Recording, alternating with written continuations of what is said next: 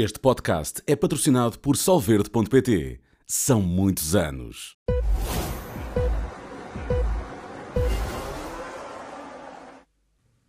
Olá, seja bem-vindo a esta pós-temporada com uh, momentos em que pedimos aos nossos uh, comentadores para que recordem a temporada de 2023 de Fórmula 1. É este o podcast especial F1 na Sport TV. Hoje temos o Guilherme Oliveira. Obrigado, Guilherme, por estares Muito obrigado, aqui. Pedro. É uma- foi uma boa época esta.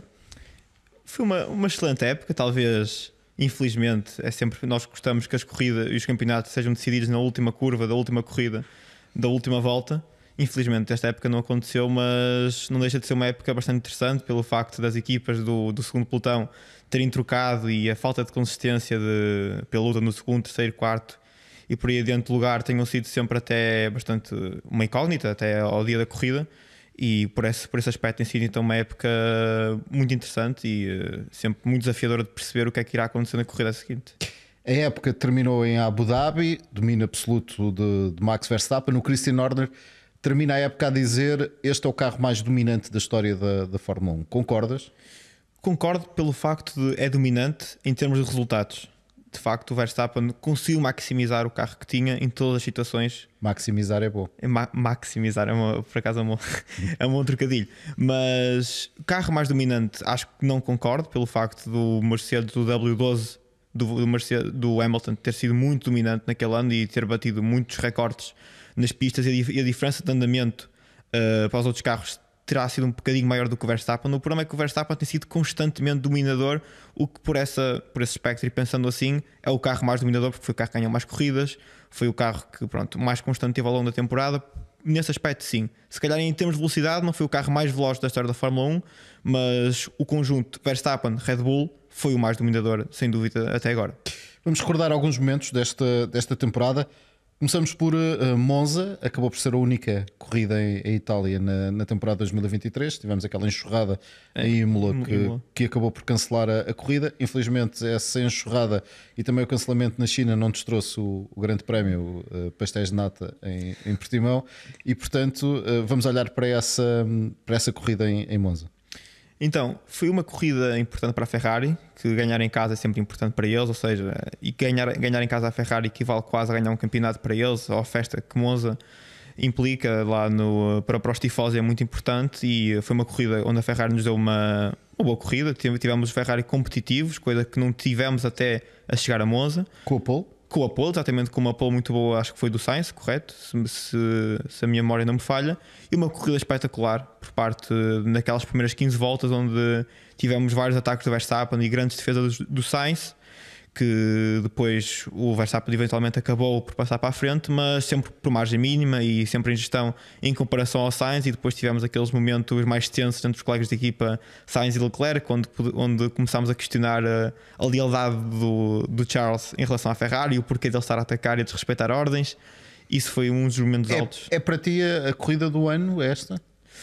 Corrida do ano sai, possivelmente ponho no top 3 da- das corridas, pelo facto de como, como aconteceu, como o Verstappen não esteve tão dominador na primeira fase da corrida, pelo interesse que teve das ultrapassagens e daquelas, pronto, a luta entre Sainz e Verstappen, aqueles, aquelas defesas todas a chegar à, à primeira curva, foi uma, foi uma corrida interessante. Por isso eu ponho, talvez não melhor, mas das melhores. Qual é a melhor para ti?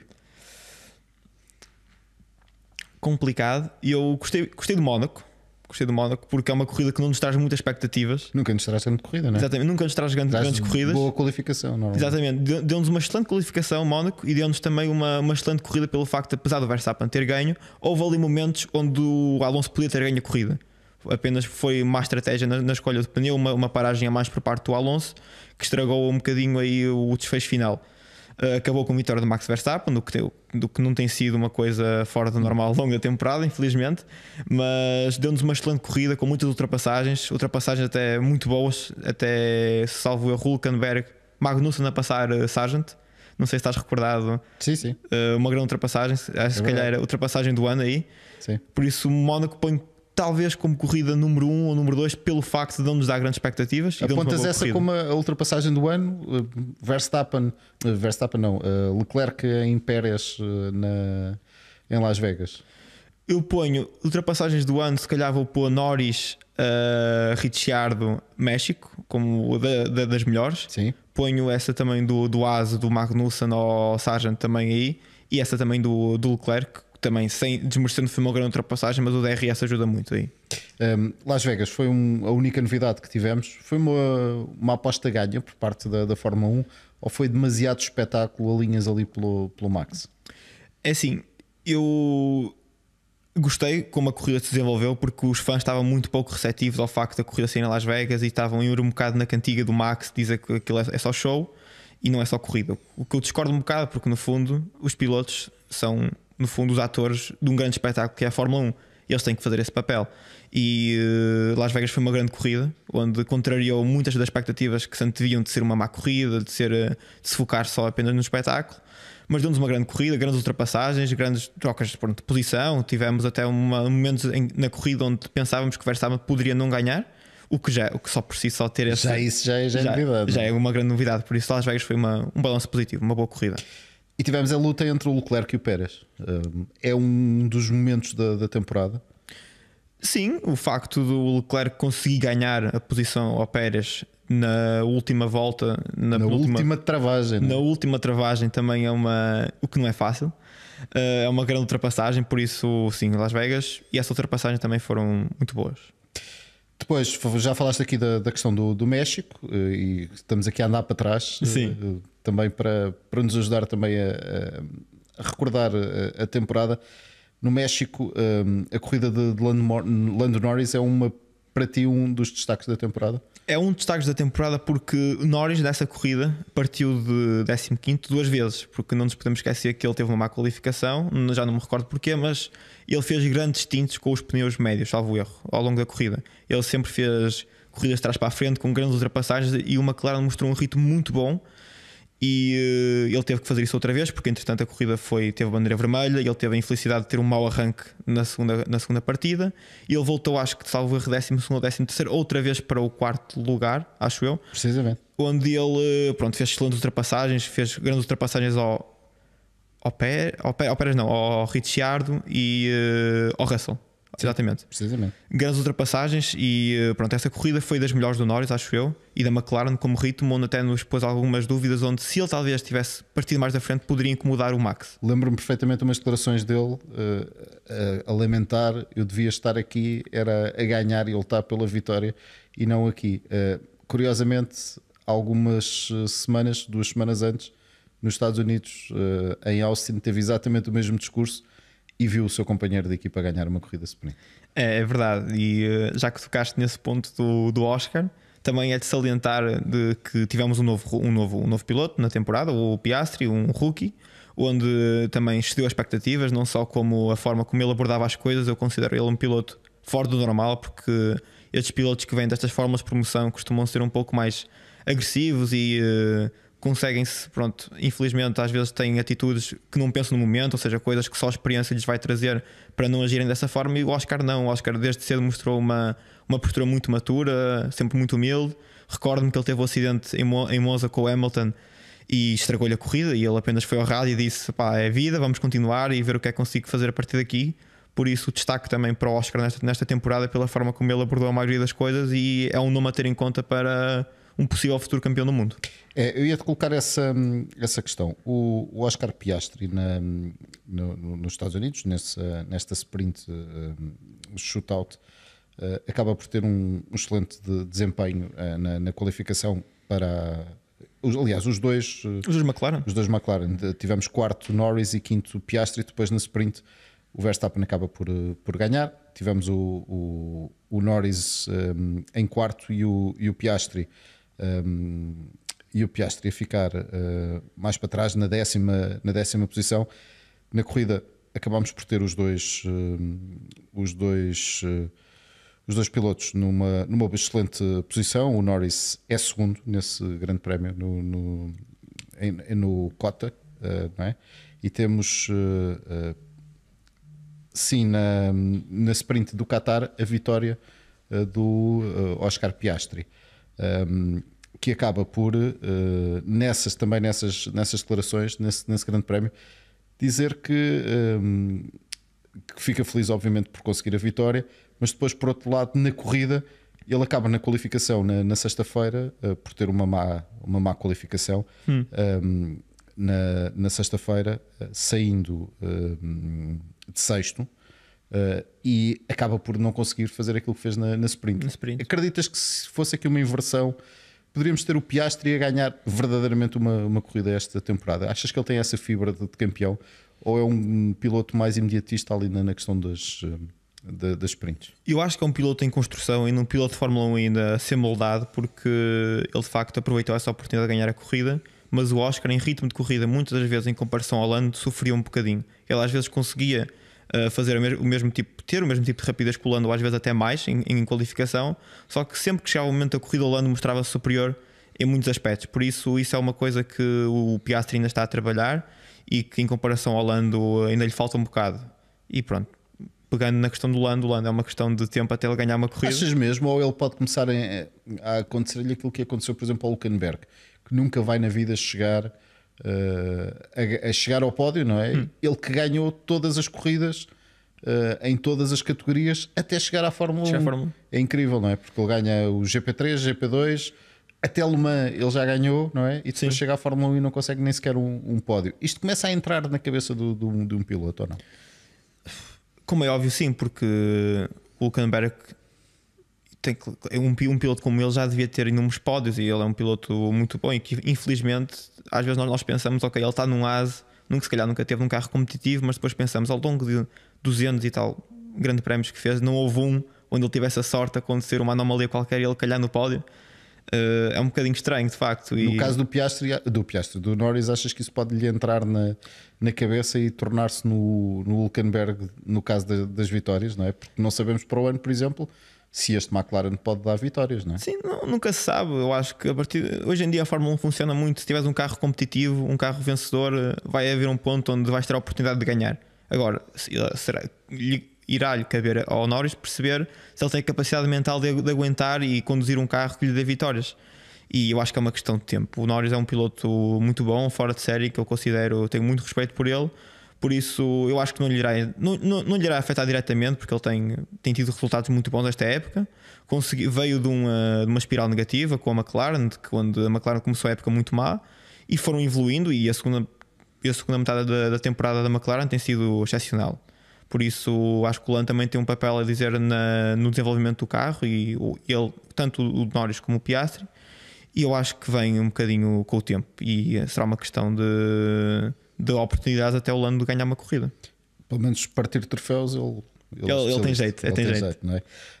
No sentido inverso à McLaren, tivemos o Aston Martin e o Fernando Alonso em particular com um início absolutamente fulgurante eh, de, de, temporada em que toda a gente apostava como o grande rival na altura do, do Max Verstappen e da Red Bull, mas a verdade é que essa vitória não aconteceu.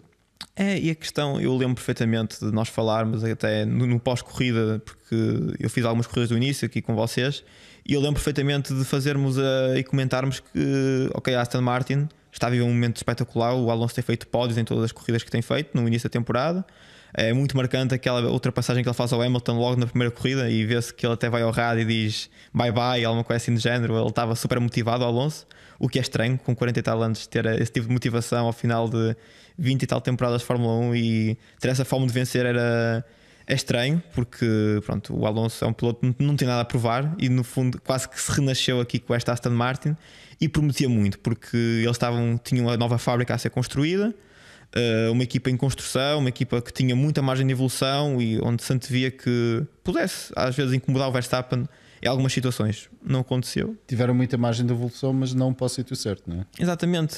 Foi um, foi estranho, um pouco, não é? Foi um pouco estranho, não é? Porque tanto investimento que estava acontecendo na equipa, uma equipa que se antevia até um período de começo um pouco mais complicado, foi exatamente o, contrário. Eles tiveram, foi muito bem.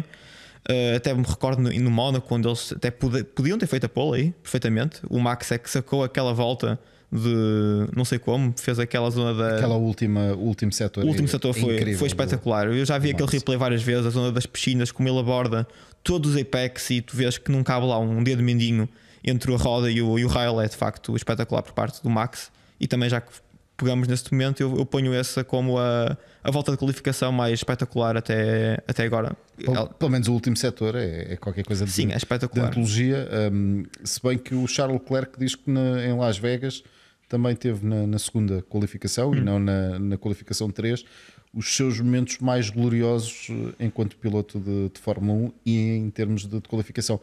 Ele que acaba uma temporada, mais uma vez, com muitas poles e, e sem vitórias. É, ele tem quase um recorde, um recorde negativo, porque Sim. ele acho que já são quase 10, 10 poles. 12, 12, 12, 12 sem, sem concretizar. Sem, sem concretizar, ou seja, é complicado, porque o Ferrari é um carro que se, tem, tem, tem se demonstrado um carro muito competitivo em qualificação mas depois o carro em corrida tem, tem alguns problemas com a gestão de, de pneus e uh, alguns problemas de fiabilidade, como vimos no Brasil, onde o carro, pronto, infelizmente teve aqueles sistemas hidráulicos que pararam de funcionar. Uh, eu acho que o Leclerc tem tido uma, uma, temporada complicada, tanto ele como o Sainz, mas tiveram os seus momentos gloriosos. O Sainz ganhou uma corrida, é o único carro não Red Bull a ganhar uma corrida este ano, por isso, só por si só já é um bom sinal para, para a Ferrari.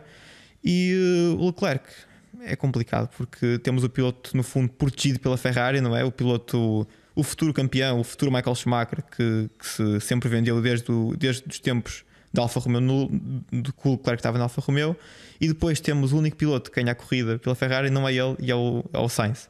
O Sainz que acaba a temporada não tão bem, uh, desde aquela questão das tampas, e também foi claramente o, o piloto mais azarado.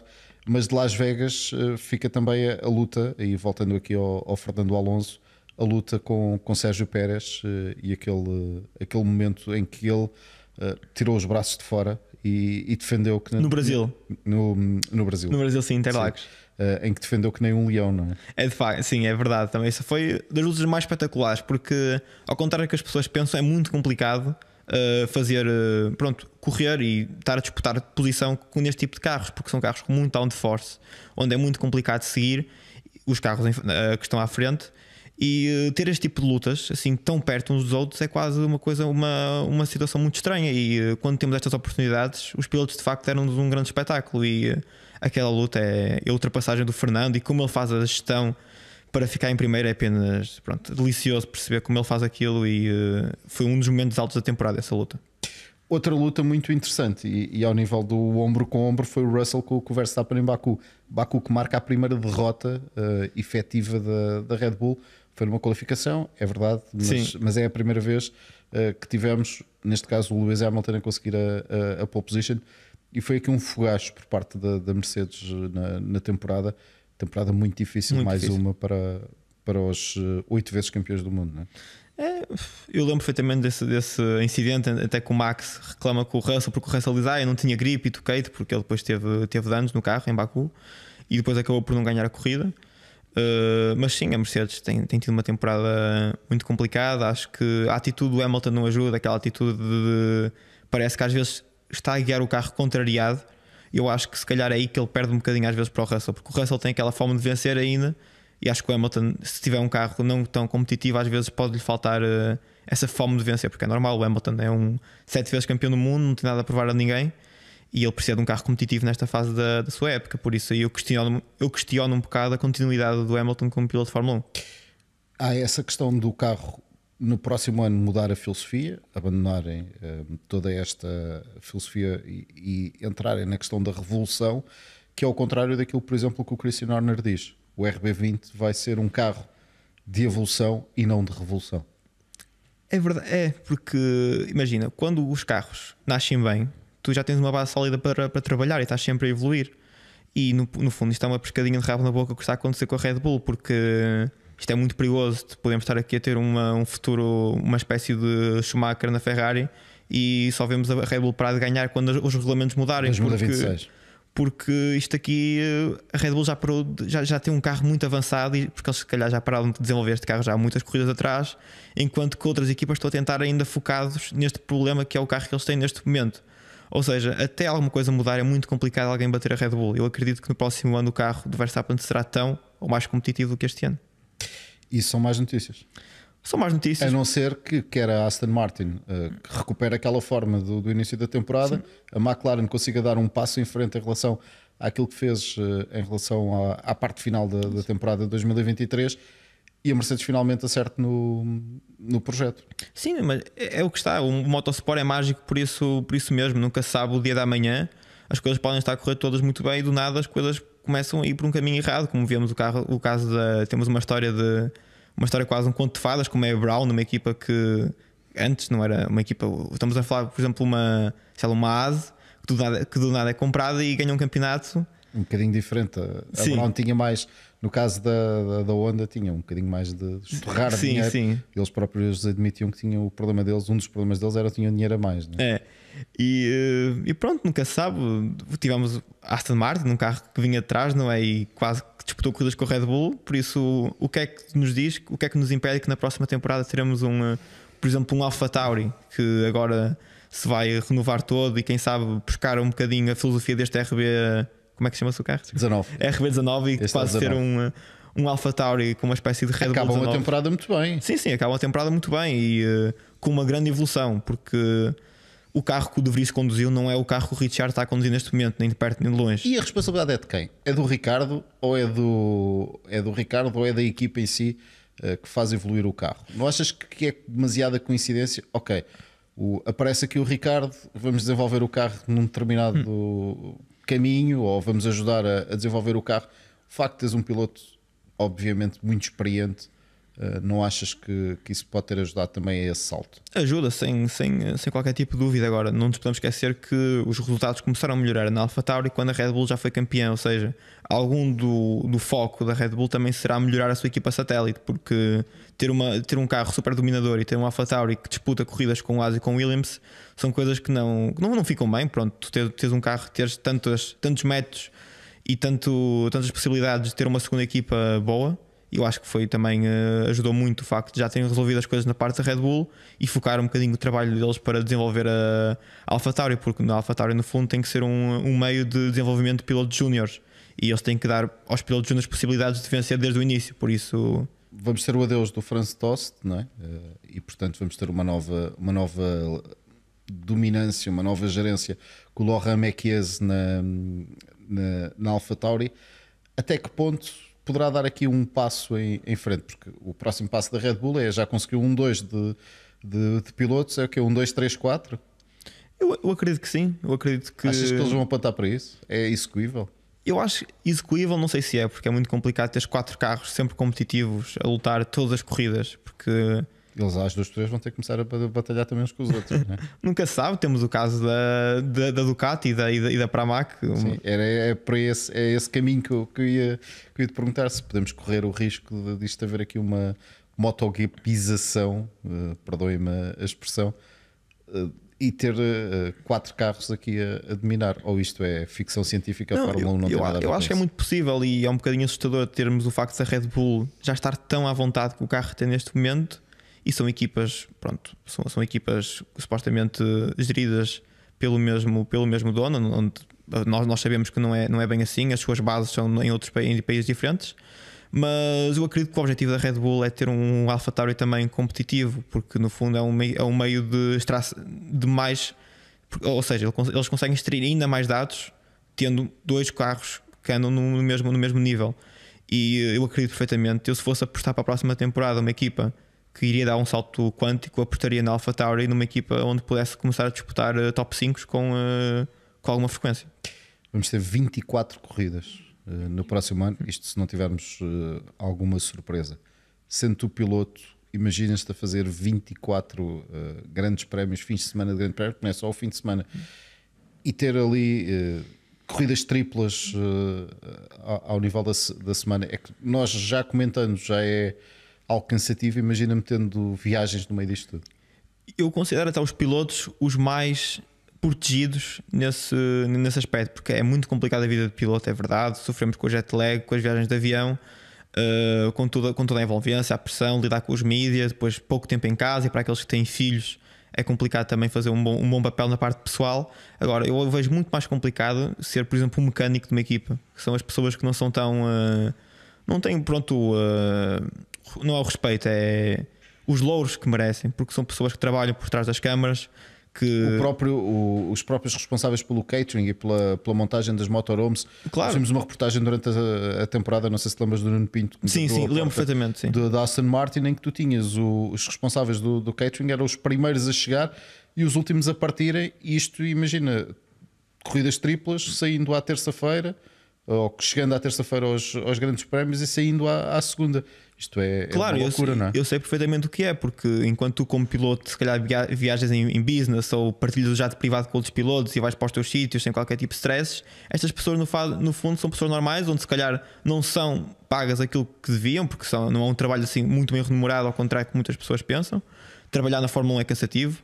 A, a maioria dos mecânicos mais bem conceituados dentro da área não gosta de trabalhar dentro da Fórmula 1 exclusivamente só por causa de que é muito cansativo e, e pressão, é? é? muita pressão. São, uh, e, e, depois são todo trabalhos muito mecanizados, ou seja, tu és, o, tu és o mecânico que trabalha só na roda de trás, tu vais mexer na roda de trás a época toda e o teu único trabalho é fazer aquilo.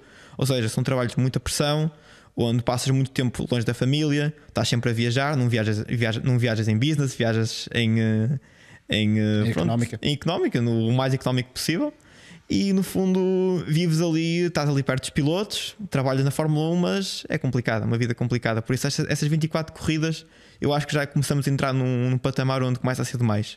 E mesmo para os fãs, acompanhar 24 corridas é complicado, porque eu, eu, agora, eu e tu estamos a falar disto porque nós no fundo trabalhamos e vemos e relembramos dos momentos, mas falar com um fã normal, tu dizeres que o que é que se passou, por exemplo, na corrida de um Garo Ring, ele não sabe dizer quem ganhou. O que é um bocadinho. Acho que não é essa a lógica. Ano sabe. É. Quem ganhou agora? Max Verstappen? Ah, pois. Foi Verstappen. Mas sim, mas. Pronto, é complicado.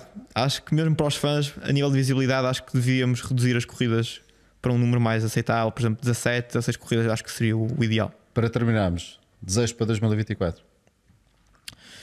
Uh, ter um, um, campeonato disputado até Abu Dhabi. Acho que é o, aquilo que nós queremos. Porque é o que falta um bocadinho à Fórmula 1 neste momento. Eles já conseguiram resolver o problema do, do ter um pelotão atrás imprevisível até, até, até a Red Bull. Nunca, nunca sabemos quem vai acabar no terceiro lugar. Apesar que o Pérez pronto, tem, tem-nos dado essa, essa, essa benesse. essa benesse pronto, de não sabemos quem é vai acabar no segundo. Mas, mas sim, eu desejo para o ano tínhamos uma AlphaTauri muito competitiva, uma McLaren que dê um passo em frente e uma Mercedes que possa resolver os problemas deles. E no fundo, equipas como a Haas, a Williams e uh, a Aston Martin andarem pronto, sempre em constante evolução e tínhamos, equipe, tínhamos sempre um pódio onde não podemos dar expectativas até a corrida acontecer. Muito bem. Guilherme, muito obrigado muito mais obrigado, uma vez por estares connosco nesta temporada de 2023, a tua segunda uh, na, na Sport TV e boas, bom descanso até, até, aos, até aos sucessos no, no Bahrein. Não esquecer que é aí que regressa a Fórmula 1. Temos então um encontro marcado com mais histórias eh, desta temporada, eh, como as do Guilherme, eh, aqui no podcast F1 na Sport TV. Fique bem, fique com os seus canais de esporte.